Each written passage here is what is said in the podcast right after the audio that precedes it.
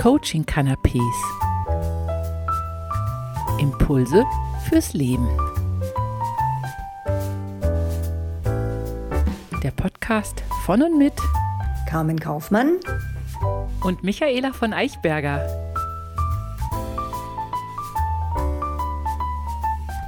Guten Morgen, liebe Carmen. Hallo Michaela.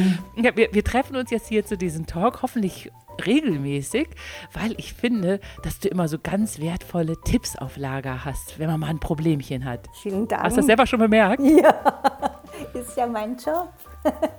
Das ist, und das hast du bisher immer so ganz unbewusst gemacht. Irgendwer hatte ein Problem und du hast dann den aber immer so ganz wunderbar abgeholt. Ja. Das, das hast du, machst du das unbewusst oder merkst du dann, oh Mann, da ist gerade Not am Mann, da, jetzt mache ich das mal? Ich glaube sowohl als auch. Also ich habe dann natürlich eine bestimmte Haltung, mit bestimmten Themen umzugehen und manchmal halte ich mich zurück und wenn ich es aber wichtig finde und relevant, dann gehe ich da auch mal quasi professionell ran. Ah, okay. Ja. Super. Das finde ich toll. Und machst du das auch zu Hause mit deinen Freunden, beim, im Freundeskreis, wenn du merkst, oh, da haben sich zwei völlig verfahren, dann. Mm, ja, mache ich manchmal auch, wobei wirklich nur, wenn es richtig krass wird, weil ich will ja nicht immer professionell auftreten. Ja? Ich will ja auch mal albern sein und blöd. Und kürzlich hat mir eine Freundin was erzählt, was ich ganz blöd fand. Da hat ein Arzt sich, wie ich finde, unmöglich benommen. Dann habe ich mich sehr erbost. Und dann hat sie so gesagt, aber Carmen, warum regst du dich denn so auf? Und dann habe ich gemerkt, ich mache das stellvertretend für sie, aber die hat das gar nicht gebraucht, die war da sehr souverän. Und dann bin ich schon immer ganz schnell am Reflektieren, so was ist jetzt sinnvoll und was, was hilft dem anderen wirklich, wenn es krass ist, wenn es alltägliche, banale Situationen sind, nicht. Ja, ja, verstehe ich gut. Und auf jeden Fall hoffe ich, dass das jetzt ein regelmäßiges Format wird, bei dem wir immer so Problemchen des Alltags durchsprechen. Vielleicht, es gibt ja nicht immer einfache Lösungen, aber oftmals hast du so wertvolle Tipps, dass es wie so eine einfache Wir äh, Lösung wirkt, wenn man mal ein Problem hat. Naja, es ist ja tatsächlich ganz oft so, dass es nur so eine andere Perspektive auf das gleiche Ding ist, wodurch man dann eben nicht mehr feststeckt, sondern einfach einen Schritt weitergehen kann. Das sind ja oft wirklich nur Kleinigkeiten. Das ist ja zum Beispiel auch der Unterschied zwischen Coaching, was ja ich mache, und Therapie. Therapie ist eher, wenn sowas festgefahren ist und wenn die Leute wirklich intensive Betreuung brauchen. Coaching, selbst in meinen beruflichen Coachings ist das manchmal nach einer halben Stunde durch. So. Ah, okay. Dann ja, wird man dann nicht richtig reich, weil es so schnell vorbei ist, aber das kann manchmal genau. sehr effizient sein. Erklär noch mal, was du bist, was deine Ausbildung bist, äh, ist. Du bist ja Coach mhm. und systemischer Coach genau. und also ich bin systemischer Coach und bin noch ausgebildet in der Prozess- und Embodiment-fokussierten Psychologie. Das kennen viele mit dem Klopfen und Kurbeln. Ich finde es vor allem wichtig für das Selbstwerttraining, was ich ganz, ganz viel mache. Auch so ein paar Bilder, die dich so angesprochen haben, kommen aus diesem Selbstwerttraining, aus der Prozess- und Embodiment-fokussierten Psychologie. Und ich habe natürlich ganz viele andere Zusatzausbildungen so zum Thema Embodiment, provokative Intervention finde ich total cool. Und da bin ich jetzt da, ich bin ja seit 27 Jahren Jahren Coach und habe da viele Inspirationen aus unterschiedlichsten Ecken. Oh, wie toll. Ja, und das mit diesem äh, mit diesem Selbstwerttraining, das fand ich ganz toll. Mhm. Als, es, als wir einmal mal im Gespräch ging es darum, dass Leute sagten, Mensch, ich ärgere mich so über jemand bestimmtes, da hast du gesagt, achte doch mal darauf, wer die Fernbedienung für deine mhm. Gefühle in der Hand hat. Das fand ich ganz toll, ja. dieses Gleichnis. Ja, das ist tatsächlich, finde ich, eine super Metapher, weil das machen ja ganz viele Leute. Ja, die haben unglaubliche Erwartungen, war ja auch heute Morgen wieder ein Thema schon und dann, wenn man sich mal überlegt, was macht das denn mit mir? So, wenn ich Erwartungen habe, wie Menschen sich verhalten sollten, wie die fühlen sollten, was die für Werte haben sollten. Und dann finde ich ja immer, erstens ist unsere Sprache total schlau, weil ich sage ja, ich ärgere mich. Ich bin Subjekt und Objekt. Ja, und der andere sitzt vielleicht ganz entspannt bei seinem Cappuccino irgendwo im Café. Ich bin Subjekt und Objekt. Und es steckt noch was drin, nämlich in dem Wort, es steckt ja Warten drin. Ich warte darauf, dass jemand anderes was tut oder lässt und ich mache davon noch meine Gefühle abhängig. Das heißt, ein bisschen bin ich wie so ein kleines Kind, was sagt, ich kann aber nur glücklich sein, wenn der oder die jetzt das oder das macht. Und damit habe ich die Fernbedienung für meine Gefühle abgegeben. Dann kann jemand anderes, und das Spannende ist, die Person will das ja oft gar nicht, kann dann dadurch, dass sie etwas tut oder lässt, bei mir so einen unglaublichen Frust oder Ärger oder Wut auslösen, dass ich nicht mehr im Bereich der Selbststeuerung bin, weil ich mache meine Gefühle abhängig von was, worauf ich keinen Einfluss habe. Ich kann der anderen Person ja nicht ins Hirn fassen. Ja, so. Und da ist es tatsächlich so, dass es einem oft allein durch diese Metapher wieder klar wird, hey, ich habe dem anderen, ich gebe dem anderen Macht über meine Gefühle. Nicht, weil die Person so mächtig ist, sondern weil ich diese Erwartung habe, hat die Macht über meine Gefühle. Und das ist ja die Frage, will ich das? Stimmt, das will man natürlich gar nicht. Mhm. Und umgekehrt ist es ja auch schon einem selbst passiert, dass sich jemand anders über einen selbst ärgert, ja. ohne dass man das wusste. Und dann sagt die einen das irgendwann erst nach Wochen und Tagen, ich habe mich damals so geärgert. Dann, dann sagt man, warum hast du es nicht gleich gesagt? Dann hätte ich, das hätte ich doch sofort äh, klären können. Ja.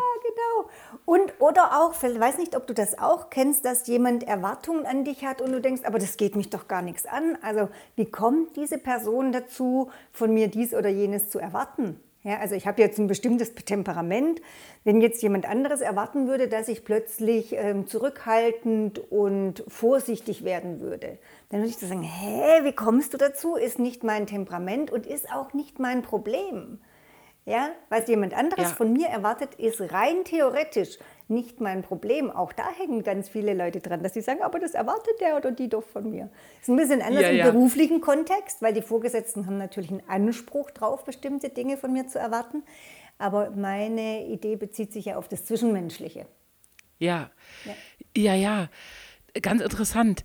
Und das ist mir auch schon oft so passiert, dass Menschen etwas Bestimmtes von mir erwartet haben und ich das aber nicht ahnen konnte. Ich kann ja auch nicht hell sehen. Und ja. ich so sag, dann, dann, sag doch vor im Vorfeld, was du von mir erwartest. Ja. Dann kann ich auch adäquat reagieren oder sagen, oh ja, stimmt, das kann ich, wenn du das erwartest, dann kann ich auch so handeln. Oder eben auch nicht. Ja, oder genau. eben auch zu sagen, du, ich bin gar nicht bereit, diese Erwartung zu erfüllen. Bitte such dir jemand anderen.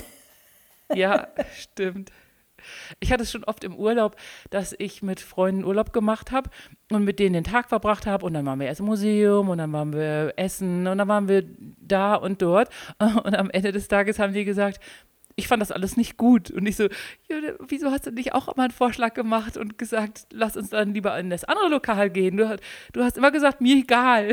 Ja. Ich kenne das. Mir hat man früher auch immer gesagt, ich wäre so bossy. Und dann habe ich so im Laufe der Zeit, eine Freundin hat zu mir auch mal gesagt, Carmen, du setzt dich immer durch. Und dann habe ich gesagt, wie mache ich denn das? Also ich habe gar nicht das Bedürfnis, andere Menschen zu dominieren. Dann habe ich gesagt, wie mache ich denn das? Und dann sagt sie, du sagst immer ganz genau, was du willst. Und dann habe ich gesagt, ja, ist doch aber gut selbstverständlich so. sage ich, was ich ja. will. Und ich erwarte doch von dir oder ich brauche von dir, dass du dann sagst, was du willst, weil sonst kommt ja jeder Wunsch von mir einem Befehl gleich und ich will doch nicht befehlen. Ja, genau, genau. Und man ahnt ja jetzt als, als so Mensch, der so bossy wirkt, das tue ich anscheinend auch. Ich habe schon ganze Pubquiz Versammlungen äh, mein, mein Pappquiz-Tisch in den Ruin getrieben, weil ich so selbstbewusst wirke mhm. und für eine falsche Antwort so wunderbar plädiere und alle sagen einfach ja und hinter äh, sagen aber andere, nee, ich wusste eigentlich die richtige Antwort, aber du hast so selbstbewusst gewirkt. Mhm. Aber das will man ja auch gar nicht. Man möchte ja, dass man als Tisch gewinnt und dass wir alle die richtigen Antworten geben. Wie, wie macht man das denn, dass man selber ein bisschen sensibler wird, dass die anderen längst andere Erwartungen an einen haben? Naja, was ich mache, ist, dass ich die Leute wirklich darauf anspreche und sage, ich weiß, ich bin schnell, ich bin laut, ich bin ähm, vielleicht in der Kommunikation ein Ticken dominant. Ich mache das nicht mit einer Absicht zu dominieren, sondern bitte, ich habe zu der Freundin damals auch gesagt, ähm, ich brauche ein starkes Gegenüber dass man auch mal sagt Stopp oder Nein oder dass eben, da gehören ja zwei dazu, ja, die anderen, die nicht sagen, was sie wollen und erwarten, dass man das aber irgendwie ahnen müsste oder sie fragen. Also ich finde es immer ganz wichtig, dass da beide Beteiligten in die Verantwortung gehen und äh, ich vielleicht sage, ich achte darauf, dass ich einen Ticken früher die Brücke baue zum anderen und die anderen bitte schön achten darauf, dass sie rechtzeitig sagen, was sie wollen und was sie brauchen. Das ist ein gemeinsamer Lernprozess, auch in Freundschaften. Genau, das fand ich dann auch im Urlaub immer so. Ich so, meine Güte, du hättest doch währenddessen schon sagen können, nein, das Café finde ich doof, lass uns in das Café daneben gehen. Ich kann ja nicht, ich hatte dich ja sogar gefragt, sollen wir in das Café gehen? Mir egal. Ja. Wenn du immer nur auf alles mit mir egal antwortest, kann ja. ich eigentlich ja. naja. recht wenig tun. Ja, sehr, kompliziert. Äh, das nächste, und zwar vielleicht zu der ersten echten Frage für unser wiederkehrendes Format, die ich an dich habe. Ich hatte letztens so einfach aus dem Lameng gesagt, als ich etwas vergessen hatte, ach, bin ich blöd, das wollte ich doch noch tun. Und da hast du gesagt, so einen Satz solltest du dir abgewöhnen. Ja. Die ganz unbewussten Reden mit sich selbst, ja. die soll man auch Okay, erzähl mal. Naja, klar, weil also wenn du sowas sagst, ach, bin ich blöd, das machen, glaube ich, relativ viele Leute, dann setzt das ja voraus, dass du vorher gedacht hast, ach, bin ich blöd. Und dann kann man das so ähnlich machen, wie den, mit den Erwartungen mal zu untersuchen, was macht das denn mit mir, wenn ich so über mich spreche? Ja, und jetzt glaube ich bei dir, würde ich mal vermuten, dass du kein Selbstwertthema hast. Nee. Aber es gibt ganz viele Leute, die ganz viel so über sich sprechen. Also ich hatte eine Freundin, da hat es mir fast das Herz gebrochen, weil die immer gesagt hat, ach, ich dumme Kuh und ach, bin ich blöd und warum habe ich schon wieder? Und wenn man viel so über sich spricht und denkt, dann ist das echt so eine Selbstwertschleuder. Dann geht mir irgendwann der Selbstwert in den Keller. Und dann darf ich mich auch nicht drüber wundern, wenn die anderen irgendwann so mit mir sprechen. Ja. Ne? Das heißt, ah, genau. da wirklich einen, einen, respektvollen Dialog mit sich selbst. Dieses, ach, guck mal, da war ich vielleicht ein bisschen ungeschickt, jetzt schaue ich mal, was mir stattdessen einfällt. Also einen freundlichen Umgang mit sich selbst. Oh ja, das, und das bemerke ich besonders an Frauen. Ich habe letztens einen, äh, einen, Spruch von Jodie Foster gelesen, der es so ein bisschen auf den Punkt brachte, was ich äh, oftmals denke. Äh, Männer, die kommen auf die Welt und die mögen sich gleich und Frauen, die machen sich permanent selber fertig. Wie der genaue Spruch jetzt lautet, weiß ich gar, mhm. kann ich gar nicht richtig zitieren. Aber ich habe das äh, schon bemerkt, dass Frauen ganz oft so, ah, ich bin zu dick, meine Nase ist zu groß, meine Haare sind zu dünn und guck mal, wie der Bauch über die Jeans äh, hervorschwappt. So würde ein Mann nie über sich reden. Und dann denke ich mir auch ganz oft, ich sage dann solche Frauen ganz oft, sag mal, wenn du jetzt so über mich reden würdest, wäre ich echt sauer. Wieso redest du denn so über dich? Ja, wer solche Freunde, wer so mit sich selber spricht, braucht keine Feinde, ne? Ja. Ja. ja. Und da glaube ich jetzt, das ist echt eine spannende Diskussion. Ich habe ja auch Kulturwissenschaft studiert und ähm, die Kulturwissenschaftler eben behaupten immer, das sei vor allem kulturelle Prägung, dass man kleinen Mädchen wenig erlaubt, stolz zu sein, laut zu sein, sich in den Mittelpunkt zu stellen, zu sagen, guck mal, was ich da Tolles gemacht habe, dass man wirklich auch bei schon ganz früh, da gibt es ja ganz spannende Studien, schon bei ganz kleinen Kindern, so mit einem Jahr, wie die BetreuerInnen da mit denen umgehen. Das ist zum Beispiel total verrückt. Da gab es mal so ein, weiß nicht, ob du das kennst, das Experiment, eine Riesendecke mit äh, Spielsachen. Und dann sind Kinder auf diese Decke gelegt worden, so Babys, ein halbes Jahr alt oder ein Jahr alt. Und die Betreuerinnen, die haben dann sind beobachtet worden, welches Spielzeug sie wem anbieten. Und die haben den Mädchen lauter weiche Sachen angeboten. Die Puppe, so ein Kuschelding, irgendwas Schönes Buntes. Und den Jungs haben sie lauter so strategische Sachen angeboten, so Würfel, wo man Formen reinmacht. Und als man das denen hinterher gezeigt hat, waren die selber erschüttert, weil das sind so ganz frühe unbewusste Verzerrungen, wo wir ganz schnell schon prägen, wie sich die Mädchen und wie sich die Jungs entwickeln. Und das fände ich echt spannend mal zu gucken. Ich glaube, es ist nicht wirklich biologisch. Ja, nicht alles auf jeden Fall. Mhm. vieles ist bestimmt biologisch. Ich habe mal gelesen, dass Menschenaffen-Babys, da werden Jungs und Mädchen auch anders behandelt. Ah. Die Jungs werden zum Beispiel noch viel, viel länger mit Ameisen gefüttert, mit so einer besonderen Leckerei, die Menschenaffen-Babys wohl sehr gerne essen. Äh, bis zum vierten Monat werden die Jungs noch mit dieser Leckerei von der Mutter gefüttert. Echt? Und die, die Mädchen, die müssen relativ früh sich diese Leckerei selber angeln. Okay. Und das, wenn das so ist, ist es sogar im Tierreich sogar so, dass dass Jungs ein bisschen mehr verhätschelt werden und also ist ganz, ich glaube, so ein paar Unterschiede sind vielleicht einfach in unserer Genetik, aber trotzdem kann man ja dran was drehen. Ja, also manches ist, ich, ich beschäftige mich ja gerade auch viel so mit Hormonen und anscheinend ist ganz viel hängt auch an den Hormonen, weil zum Beispiel haben ja jetzt Jungs wirklich einen höheren Testosteronspiegel und Testosteron macht dominanter, aggressiver und risikofreudiger. Ah, und ja. das könnte schon sein, dass das auch gleichzeitig so diesen Selbstzweifel mit ein bisschen unterbindet, weil das natürlich nicht im Sinne des Testosterons ist, dass ich da jetzt dastehe, oh, schaffe ich das wirklich, erwische ich das Mammut, ist das nicht viel zu groß für mich?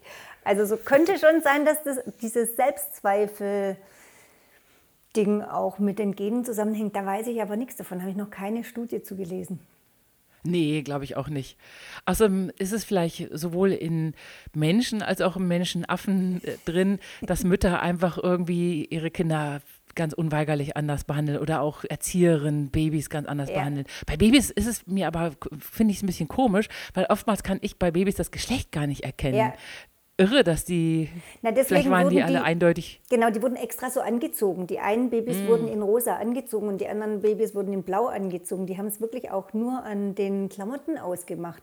Wenn die ein Mädchen in blaue Klamotten gesteckt haben, wurden das blau gekleidete Kind behandelt wie ein Junge.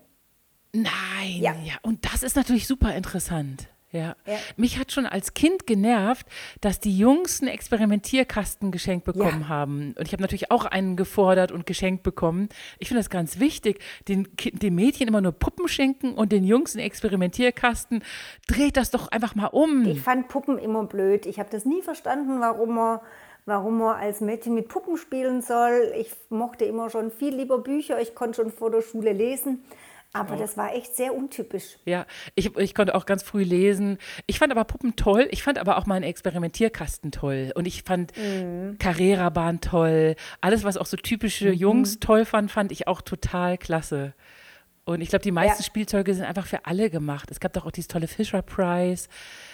Das soll, man sollte einfach seinen Kindern alle Optionen offen lassen, oder? Ja, und da gibt es ja gerade wieder einen ganz erschreckenden Trend. Es wird ja wieder viel mehr gemacht. Es gibt jetzt sogar Kinderüberraschungseier für Jungs und für Mädchen getrennt. Das gab es ja früher ja. gar nicht. Also die Werbung setzt sich da gerade wieder ein bisschen drauf, weil sie dann keine Ahnung, sich größere Gewinne versprechen. Ja. Aber das finde ich auch schade. Ja, blöd. Du sag mal, um welchen handfesten Tipp hast du denn, um diesen inneren Monolog wirklich dass die Leute das bemerken, welche inneren Monologe, Monologe, sie überhaupt führen und wie man den ins Positive lenkt. Und mhm. ob man also ich würde mich mal selbst beobachten, wie ich so über mich spreche den lieben langen Tag. Und sich vielleicht so exemplarisch ein paar Sätze aufschreiben, die man von sich selbst hört oder was man auch immer machen kann, ist, dass man seine besten Freundinnen und Freunde fragt, du, was sage ich denn typischerweise über mich selbst, was male ich für ein Bild von mir selbst und sich dann positive Gegenbotschaften aufschreibt. Also statt zu sagen, Mann, bin ich blöd, zu sagen, auch ich habe das Recht, Fehler zu machen. Oder manchmal brauche ich halt drei Anläufe. Oder scheißegal, was ich da anstelle, bin ich eine super Type. Also dass man wirklich so das trainiert und wir wissen auch, das müssen wir trainieren, weil wenn jemand einmal sagt, so Mann, bin ich blöd, das ist ja auch ein jahrelanges Training, bis so ein Satz aus dem Unbewussten hochkommt. Und das Unbewusste ist ein bisschen träge, also muss man sowas dann auch wirklich trainieren. Das hat ja auch schon wieder die, die Marketingindustrie rausgekriegt. Es gibt ja so ganz viele so Postkarten. Ja, und da sind ja manchmal auch wirklich super Sprüche drauf. Das Problem ist manchmal, dass die so sehr abstrakt sind, aber wenn man sich die nimmt und sie anpasst, sodass sie genau zu mir passen, dass ich Freude habe an der neuen Idee, dann kann man das trainieren. Ah, sehr gut. Ganz, ganz toll. Sehr schöner Tipp. Und sag mal, bist du eigentlich schon mal jemals hingegangen zu einer Freundin und hast auch wirklich aktiv gesagt, Mensch, sag mal, wie redest du denn über dich? Ja, ja hast du wirklich genau. gemacht? Ja, klar. Ich habe gesagt, also so sage ich es nicht. Ich sage dann schon, du, mich schmerzt das richtig, wenn du, die du meine Freundin bist und auf die ich große Stücke halte, wenn du so schlecht über dich selbst sprichst, mich schmerzt das. Und ich wünschte dir, dass du liebevoller über dich selber sprichst.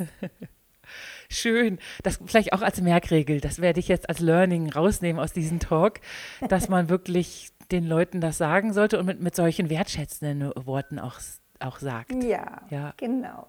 Ja, und das liebe ich auch so an dir, dass du immer alles schaffst, wertschätzend zu formulieren. Dein Mann, ah. äh, weiß dein Freund, dein Partner, in, was für eine tolle Frau er als Partnerin hat. Ja, weiß das weiß der, glaube ich, schon. Und tatsächlich, wenn ich selber angepisst bin. Ich habe heute Morgen eine Nachricht gekriegt, da war ich echt angepisst. Ja? Und dann habe ich, ja, und dann habe ich eine Nachricht zurückgeschrieben und dann habe ich ihn draufschauen lassen und gesagt so, Andi, was sagst du denn dazu? Und dann sagt er, hm, Carmen, du klingst, klingst angepisst und wenn ich mich daran erinnere, was so deine Werte sind, könntest du es vielleicht nochmal umformulieren. Das ist gut, wenn man mit den eigenen Waffen geschlagen wird. Ja, genau. Ja. Und das fand ich großartig. Dann habe ich noch meditiert eine Runde und dann habe ich es nochmal geschrieben, dann habe ich es ihm nochmal geschickt und sage, ist es denn jetzt wertschätzender? Und er sagt, ja. Ganz, ganz toll. Ach, wie schön. Das hat jetzt riesigen Spaß gemacht mit dir. Und in den kommenden Sendungen werde ich noch bestimmt viel, viel mehr über deine Partnerschaft auch erfahren. Oh Gott, da muss ich ihn noch mal fragen, ob er einverstanden ist. Frag ihn das mal, weil das ja. wird mich auch interessieren. Ich lebe nicht in einer Partnerschaft mit einem Mann, der ganz wunderbar diskutieren kann. Und der hat das mhm. lustigerweise über seinen Beruf gelernt. Der hat so ein ganz teures Seminar mitgemacht, auch mit einem ganz super teuren Coach und da hat er gelernt, wie man konstruktiv streitet und das hat er dann als Learning raus aus diesem Firmenseminar in seine Partnerschaften gebracht und ich kann nur sagen, fantastisch. Großartig. Ja. Na, dann sag du doch auch mal, was war denn sein Hauptlearning, was er in eure Partnerschaft reingebracht hat? Ja, da, nee, ich habe ihn schon kennengelernt, da lag das Seminar schon 20 Jahre zurück. Der hat ja auch ganz mhm. früh seine Firma gegründet und hat dann wohl in den Anfangszeiten dieses Führungsseminar mitgemacht, wie ja. man Leute führt. Und dadurch macht er unwahrscheinlich konstruktive Debatten und Diskussionen. Es kommt eigentlich nie zu einem Streit bei uns, sondern es ist, es ist wunderbar auf einer, auf einer richtig sorgsamen Diskussionsebene.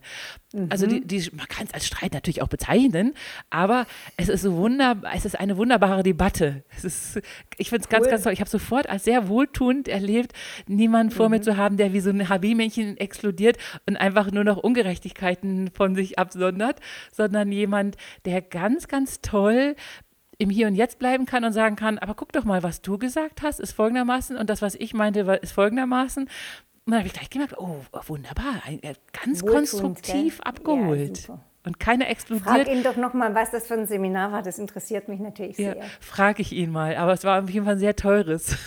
Der, der, der, Preis, den werde ich dir später nennen, da kippst du hinten über. Ich so, meine Güte, da hast du aber als Firmenboss gleich sehr gut verdient. Ja, musste ja dann auch irgendwie investiert werden, das Geld.